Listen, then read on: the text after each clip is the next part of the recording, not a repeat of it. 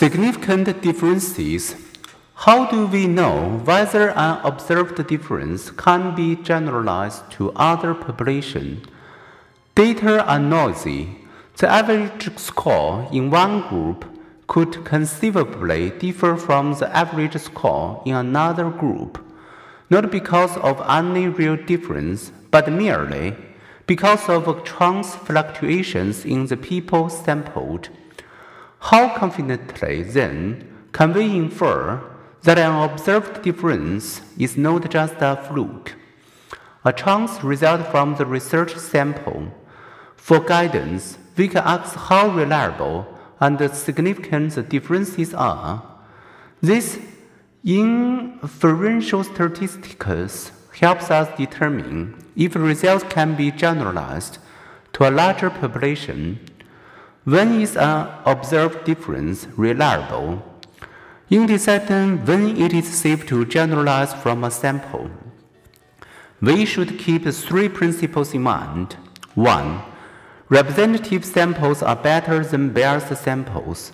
The best basis for generalizing is not from the exceptional and memorable cases one finds as extremes, but from a representative sample of cases. Research never randomly samples the whole human population, thus, it pays to keep in mind what population a study has sampled. 2. Less variable observations are more reliable than those that are more variable. As we noted earlier in the example of the baseball player, whose game to game points were consistent, an average is more reliable when it comes from scores with low variability. 3. More cases are better than fewer. An eager prospective student visits two universities campus, each for a day. At the first, student randomly attends two classes and discovers both instructors to be witty and engaging. At the next campus, the two sampled instructors seem dull and uninspiring.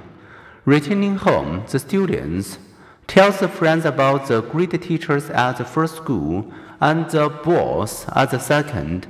Again, we know it, but we ignore it average based on many cases are more reliable than average based on only a few cases.